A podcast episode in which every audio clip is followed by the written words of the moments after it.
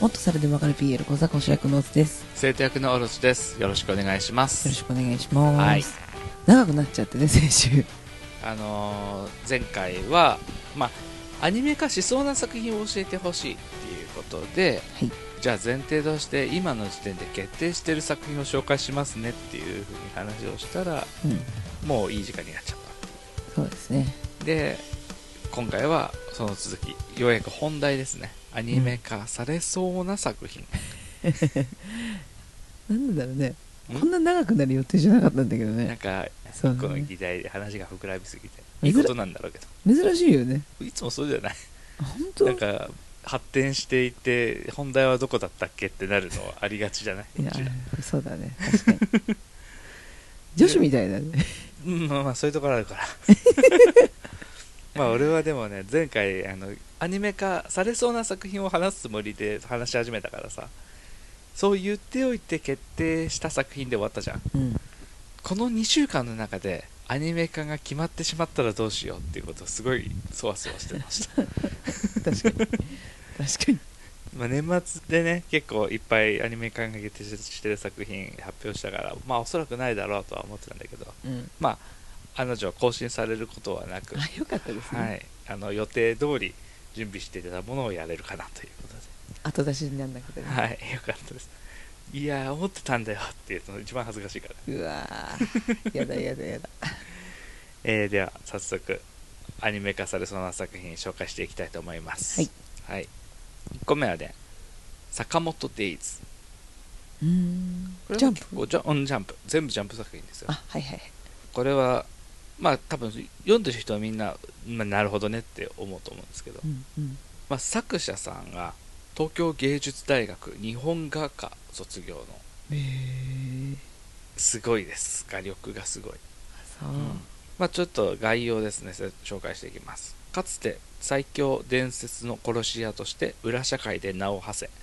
恐怖と尊敬の目を向けられていた男坂本太郎は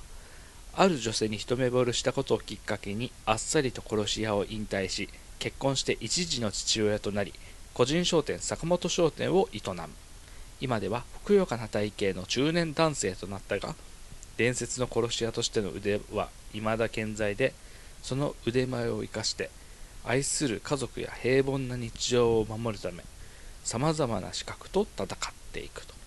ほうほうほキアヌ・リーブスのジョン・ウィックにちょっと近い感じですねうへかつて伝説の殺し屋だった人が一般人として生きていこうとする中で過去のしがらみであったりえうんいろんなことにこう巻き込まれながらみたいな感じで話は進んでいくんですが、まあ、それだけで言ったらね正直設定としては普通に、まあ、あるやつですようんこうやってジョン・ウィックみたいなとか言っちゃうんですけど、うん何がすごいってね斬新な構図、うんあとそれをまあ可能にする画力うんでバトルシーンでのアイディアこの道具をこういう風に武器にするんかいみたいなのがこう必ずあったりして、ほうほうほうその引き出しすごく洋画が好きなんだろうけど洋画にありがちなことをするではなくってその中で新しいことに挑戦したりするみたいなでそれがへえ何をやってるのかが分かるっていうだけの画力があるっていう、なんかすごいなんかワクワクさせられますねはい、これはもうね読んだ人は必ずハマりますねあのすみません私画像だけ今開いてるんですけど、主人公はこの顎タプタプおじさんですかあそうです安西先生です 後ろのイケメン金髪青年じゃないんだねイケメン金髪青年ではないですどっかであのイケメンスイッチ入ったりししないんですかあしますどこでですか バトルで激しい運動をする と急激に痩せてかつてのこの伝説の殺し屋だったところの眼鏡をかけた長髪のイケメンになるっていうそうですか これかなあそうですねそれそれこそ最強の殺し屋だった頃の坂本さんですねあれみたいですねあのビジュアルが「呪術廻戦」のゲトウさんみたいなんですけどこう多分髪が垂れてるからだと思うんですけどあーそういうかっこよさを感じます そうあのもう最強ですジョーカー主人公が最強パターリボーンじゃんじゃあンうんもっと強いねもっと強いすごいですって皆さんえー、ちょっと見たいねこれはねアニメ化したらすごく映えると思いますなってほしい、動きがまあすごい動きを感じる絵なんだけどうん動きがこうついたらさらにワクワクするかなっていううん期待をうんう持っん、て、はい、紹介しましたはいありがとうございます、はい、続いて「ウィッチウォッチあのそれ聞いたことあるよ」これは篠原健太さん、えーかつてスケットダンスうんあうとんカナダのアストラ、あなたに見せてもらったから知そうってでるんすだもうこの人は連載したものは全てアニメ化しているっていう打率で言ったらほとんどあの鳥山明ですうんうんうん必ず長期連載してアニメ化までいくっていう、まあ、この作品概要ですね鬼の力を持つ音木森人は他者を傷つけることを恐れ自らを抑え込んできたある日幼なじみの若月二子が魔女としての修行を終え6年ぶりに彼のもとへ帰ってくる森人は二子の使い魔となり彼女を音木家へ同居させるっていう、まあ、シェアハウスものですね。うんうんうんまあ、ベターな話さ、うんこういう設定をやったらさ、何期待するって言ったら、エッチなはいはいシチュエーションじゃないですか。はいはい一切出てきません。エッチないのそういうハプニング系、うん一切起こさずに、面白い話を作ります。おーなるほどでもこの人確かにお話の作り方が上手だもんねそうだね。一話完結でもきっちりと終わらせるし、長期なら長期で、ちゃんと伏線を張ってたりして、作り方うまいよね。で、何よりね、この人すごいのは、スケットダンス、カナタのアストラ、そして今回のウィッチウォッチ、うん連載を重ねるごとに、画力が上がっています。わかる それはすごいわかる流行りの絵になっていてでもちゃんと自分らしさはあってその流行りもなんか「おー必死じゃねえかじじいのくせに」って思わせる必死さはなくそれなんかさ結構思い浮かぶ人いるからやめよう ぜヌーベイの作者さん原作担当の人はいはい異世界ものの作品やるらしいよもうやめよう やめようよまああの特に深い意味はないですけど、 いやいやいやいやいやこんな流れじゃおかしいよまあ、そうこのねルームシェアものでやりながらお色気なしで楽しまず引き出しの多さあと、うんこの2個が使える魔法っていうのが絶妙に不便なんだよなるほそどのバランスもすごくよくってでちゃんとこうギャグならギャグで笑わせてシリアスならシリアスでハラハラさせてっていう話作りのうまさうんで2作品アニメ化させている実績そして絵がすっきりしていてアニメ化しやすそうとっなるほどああ分析されてますねていうのでまあこの作品はアニメ化に進んでいるんじゃないかなと、 いいですねはい、この仲間たちもね結構いいんですよこのなんかそうイケメンがいるんですよ二人だけじゃなイくてケメンがいるイケメン誰誰のことをイケメンだと思ったかによるなえ金髪もイケメンだよ金髪イケメンだと思ったあでも金髪あなた多分好きそうだ天狗の子孫天狗だった鬼と、まあ、森人は鬼ででこの監視っていう金髪の子は天狗で慶吾っていう子が黒髪だったお子かなそう狼男でうんあと誰だったかな名前忘れちゃったな吸血鬼の子がいるこれかな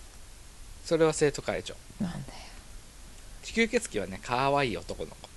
少年みたいなああ今今見た気がするでこれそですかねあそうその子うんでこの子は学校に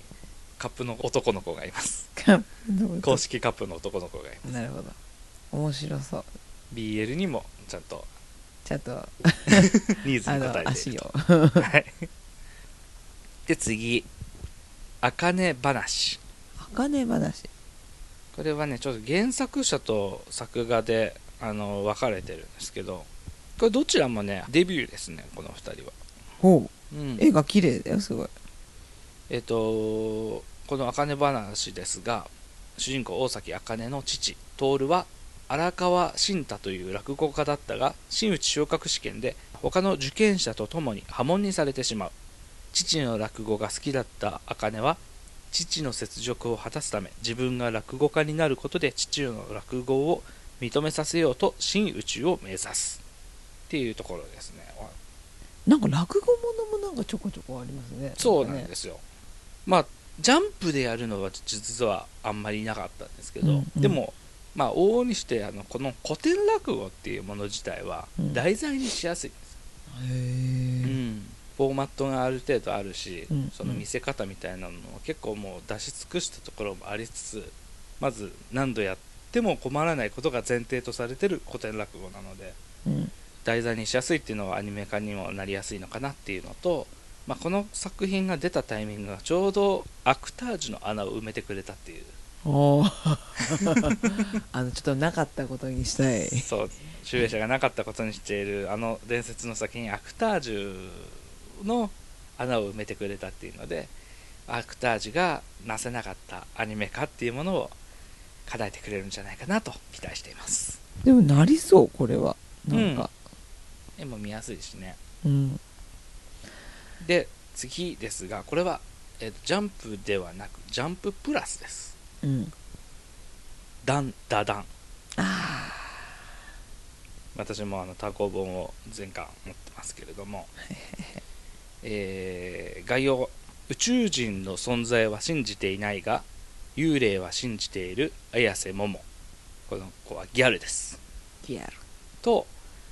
幽霊の存在は信じていないが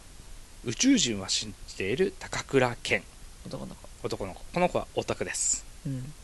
オカルトに対して正反対のスタンスを持つ2人は喧嘩になり自分の信じるものの存在を証明することができたら相手をパシリにするという勝負をしますお互いが指定した UFO スポット心霊スポットでくしくも同時に宇宙人と妖怪に遭遇してしまった2人は互いの理解を超越した回避の世界へと足を踏み入れていくとほうはい、まあオカルトものです、うんざっくり言えそうですねばはい珍しくない珍しいてか混ざってるのが珍しいそうそうなのよまあ UFO ものの漫画ってまずあんまないんだけど さう UFO っていうのと幽霊妖怪んっていうのが同時に存在しててしかも何だったらちょっと戦ったりとかするんですよ何せ何地球大清掃宇宙人は要は地球を征服するために来ててそれとは別にもう妖怪っていうものはイレギュラーな存在何するか分かんない存在っていうのでいて、もう妖怪は妖怪で場を散らかすし宇宙人は宇宙人で自分の目的のために人間を潰そうとするシーンみたいな中でそのオカルトの力を手に入れたギャルの子とうん妖怪に乗り移られることでちょっと変身みたいな感じでおう妖怪の力を発揮できるようになった男の子がそれらと戦うみたいなほうほうはいほで、まあ、この作品の何がすごいかっていうところなんですけどもうさっきも何回か言ってるんですけど画力ですねうはいはいはい火力高い人が多くなったね多いんですよでもね正直この人が多分一番画力はあると私は思いますへえでもなんかちょっとさ扉絵とかさ色使いとかちょっと画像だけで見てるんだけどさうんなんかこう斬新だよねこの人もそうだね色使いもそうだけどまあぶっちゃけね人物の描き分けはあんまりうまくないうんだけど背景だったり引きの絵で全体図出したりみたいな時に何をやってるかとかっていうのは正直ものすごい見やすい、なんだろう小田栄一郎が一番苦手なやつうなるほどちょっと自分でもまとめたんですけどアクションなら絵だけでキャラの動き方を想像でき背景なら架空の世界の触り心地まで想像させる圧倒的な画力がありますすごいななんかかっこいいね宇宙人が来たとしてさ謎のこうサイコフィールドというかこうエリアみたいなの作るとしたらその手触りうん肌触りみたいなものまでなんとなくこう想像できるぐらいにごちゃごちゃしてない中でビシリと書き込んで説明させるっていうでもう何より強いのがうん担当編集、かつての担当した漫画紹介します「青のエクソシスト」うんチェンソーマン、うんスパイファミリー、うん獣事変、おうこれらの立ち上げ派担当をしていたと。強すぎるもうみんなアニメ化じゃんそう、全部アニメ化して全部成功してる。この人は林志平っていうんですけどうんツイッターでももうかなりあの影響力がある人でこの人が今担当してるのがこの「ダンダダン」でうん正直この作品も必ずアニメ化までこぎつけるでしょうとすごいね面白いねすごいねイラストだけ見てるんです けどまあこれはあの家にも漫画あるんでよかったら見てみて、ありがとうございますはい、とりあえずこんな感じですねアニメ化されそうな作品全部しそうですねはいと思ってます次ちょっとあのアニメ化してほしい作品面白いですねいいですよ、はい、私個人がアニメ化してほしい作品「姫様拷問の時間」 です出た それはジャンププラスなんじゃないジャンププラスです今回紹介するしてほしい作品全部ジャンププラスですうんうん魔王軍にとらわれ秘密を聞き出すための拷問と称した手厚い待遇を受ける姫様のほのぼのとした軟禁生活を描くギャグ漫画と毒がないと笑いにならないという平成期のギャグ漫画とは一線を画し癒しを提供しながら笑えるという新たな時代へ向けてアップデートされたギャグ漫画タイトルこそまがまがしいが読むときに気を張らなくていい何も考えなくていい優しい世界がコンセプトに置かれ作中の世界観における拷問とはもっぱら美味しい食事や楽しい遊びなどによる誘惑によって秘密を聞き出すことでありまた秘密を聞き出した後は用済みとされ拷問に使われた食事や遊びを好き放題に堪能できるため主人公は次々と拷問に屈する様子がお約束として描かれているそうした独特な設定からいわゆる飯テロ描写が頻繁にあるため閲覧するタイミングには注意する必要があるとも評されているっていう今見てる画像はねはい見てほら悪魔の子がねあの厚切りのあの焼きたてのトーストをこうパリパリじパわリパリー第1話ですねあーって姫様がなるっていうそうちょっとね初期の頃はねたまにちょっとエロ描写を入れたりとかしてねちょい調ろ整いろねとそう調整をしてたんだけど落ち着いてからはすっかりもう姫様は堕落したボディになっていてあのとってもほのぼのとして見れます堕落してい だるからアニメはちゃんとその辺ね削られていて多分おそらくいいんじゃないかなと ウケるんだけどこれはもうできることなら深夜ショートアニメとして10分アニメとかそういうところでやってほしいやつ、そうですうね、ん、こんな時間にこんなのやってご飯食べたくなっちゃうじゃんを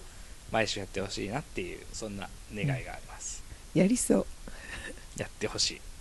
続いて株式会社マジルミエはい概要魔法が科学で解読され日常になった世界でベンチャー企業として成長を続けるマジルミエに就職した主人公が成長していく様子を描くあまたなんか違うテイスト魔法少女が職業として浸透した社会を描くと書くと僕のヒーローアカデミアのような作風を想像させるが本作はベンチャー企業を舞台としたいわゆるお仕事漫画的な性格が強く出ているのが特徴そのため働くことの意義やこだわりを貫き通すことの難しさといった現実の仕事にも通じるようなテーマが盛り込まれておりそれらの要素と少年漫画的なアクションとの両方を楽しむことができるとあ面白いこれはね面白いですよまあ完全に少年漫画ではないけどねそうだねうんでもなんか青年たちが好きそうなそうだねでもなんかね不必要に萌えには走ってなくてあそうなんだこの絵でうん主人公こんな感じだからそんな風に見えるじゃんうんあのまどかまぎか感あるじゃなんかツインテールだしねんそう案外そうではないっていううん熱い系いいですねうんえー、かわいいよすっごいかわいいかわいい結構ねその会社ごとで社風とか考え方が違ったりして、うんうん、利益を生むために動くところもあったり何かこうこだわりを持ってやるところがあったりうんマジルミはベンチャーだからベンチャーだからできることみたいなことをすごい一生懸命探しながらやるみたいなのがあったりうんあの飽きないですよいろんな展開があって、なんかまたさそのリアルの世界とちょっと混ざりながらもファンタジーっていうのがそうだね新しくて面白いねう、んいいですねはやりそうなでもすごいねなんか着眼点がいいですよねい、で次「エクソシストを落とせない」ほうそれ聞いたことないまあ、概要を紹介します神に選ばれし少年は最強のエクソシストとして魔王たちと死闘を繰り広げていた人類の命運を背負いつつも本当は静かにお菓子作りをしていたいそんな彼に訪れた一人の少女との出会いこれは壮絶な聖戦の中で芽吹いた恋と希望の物語、ほうはい、これもね画力がすごいです可愛い感じの絵だけどすごいなんかあれだね怖い感じの絵もあるねここれのエねクソシストの神父の男の子なんですけど、うんもうほんと小学生ぐらいの感じのちっちゃい子、そうだよね、うんただ最強なんですよ最強少年ちょっと好みだなそうただ最強に生まれ落ちたからっていうことでもう人類の期待がすごすぎてうんもう自分の幸せを考えること許されないぐらいの環境でなるほど正しいことはこういうことでお前のするべきことはこういうことでっていうのをガッチガチに抑えられてもう何の感情も持たないぐらいの状態で第1話が始まりまなるほどすですごい自堕落な別の神父先生っていう、うんいうその人と会ってその人の生き方を見て今まで正しいと思ってたことってどうなんだろうみたいなことを気づいて人の心を持つようになるうんで最初に出たその願いがもう死にたいうんうんうんそれに対して先生はなら人を好きになれってうん本当に愛し抜く人を見つけてその人を好きになってそれで死ねっていううんでその後なんか人間の女の子がサタンに狙われる護衛任務を任せるっていうので出会ったのが画家の女の子うんうんこれだねヒロインだねそうちょっと年上のお姉さんうんまあ言っちゃうと実はそのお姉さんは悪魔ですうんうん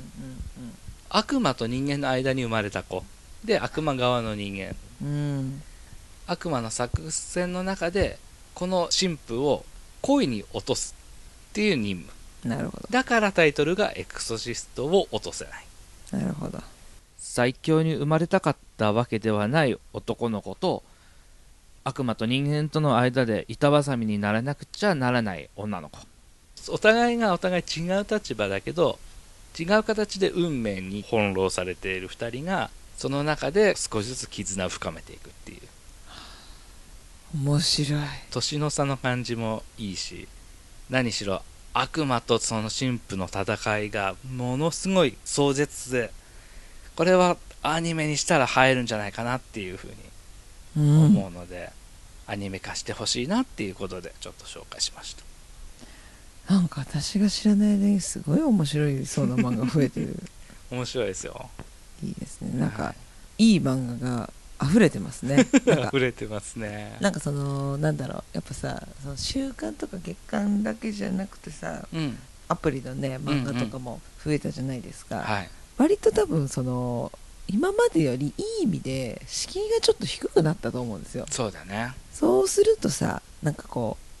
ういろんな作家さんたちはい、がさ発表する場所が増えてさ、うん、いろんななんかこう試行錯誤もしやすくなったのかなとかさそうだねで目についたらそれでデビューできたり漫画出たりするわけじゃん多分うんうん根本として、YouTube とかじゃないけどさ、うんそういう場所が増えたのはすごいいい時代だなってそうだねでさあれでしょ「ジャンププラス」とかも隔週だったりするんでしょあそうそうそう希望すればねなんかすごいなんか優しい世界にうんもちろんまあお金とかはねまた難しいかも問題かもしれないけ健ど、康量なんかすごいちょっとずつなんかそういう面では優しくなってる気がしてそうだねうん、前までよりねまだ厳しいと思うけど、そういう意味では最後に紹介するこの作品はその最たるものだと思いますうん、幼稚園ウォーズっていう漫画なんですがあ最後のねはいはい、はいえー世界の重鎮の子が通うブラック幼稚園連日訪れる暗殺者から子供たちを守るのは服役囚元伝説の殺し屋であるリタ先生は彼氏募集中だけど出会いが全くなかった世界一安全な幼稚園で繰り広げられるアクションとラブコネうんはちゃめちゃだね面白いねこの作品の何がすごいっていうまさにあなたの言ったその自由度うんっていうところなんですけど実はこの作品は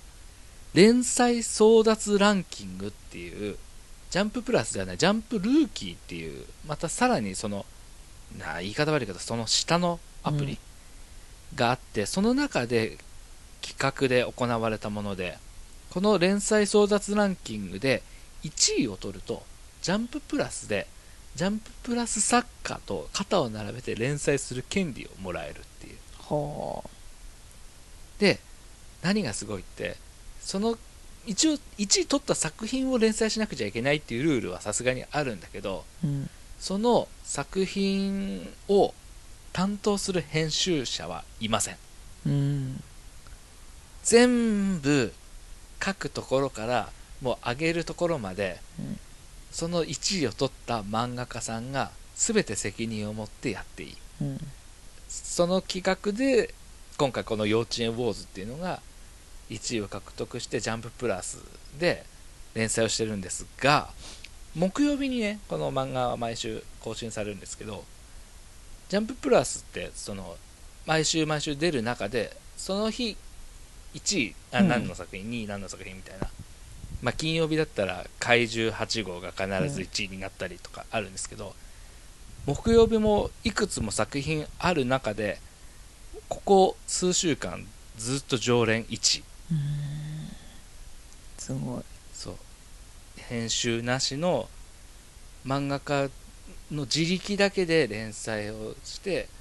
今肩を並べるどころかその中で1位を取ってる作品素晴らしいですねはい自由度高くていいねなんて言っちゃったけどさこう本人たちのさセンスと努力とうん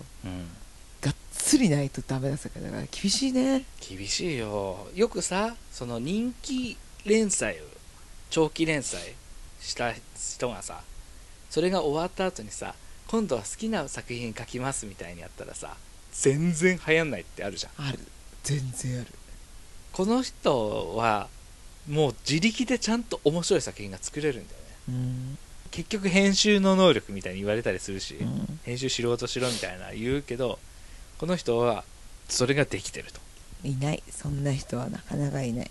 この作品がアニメ化までいったらおそらくこうジャンプだけでなくて漫画業界自体が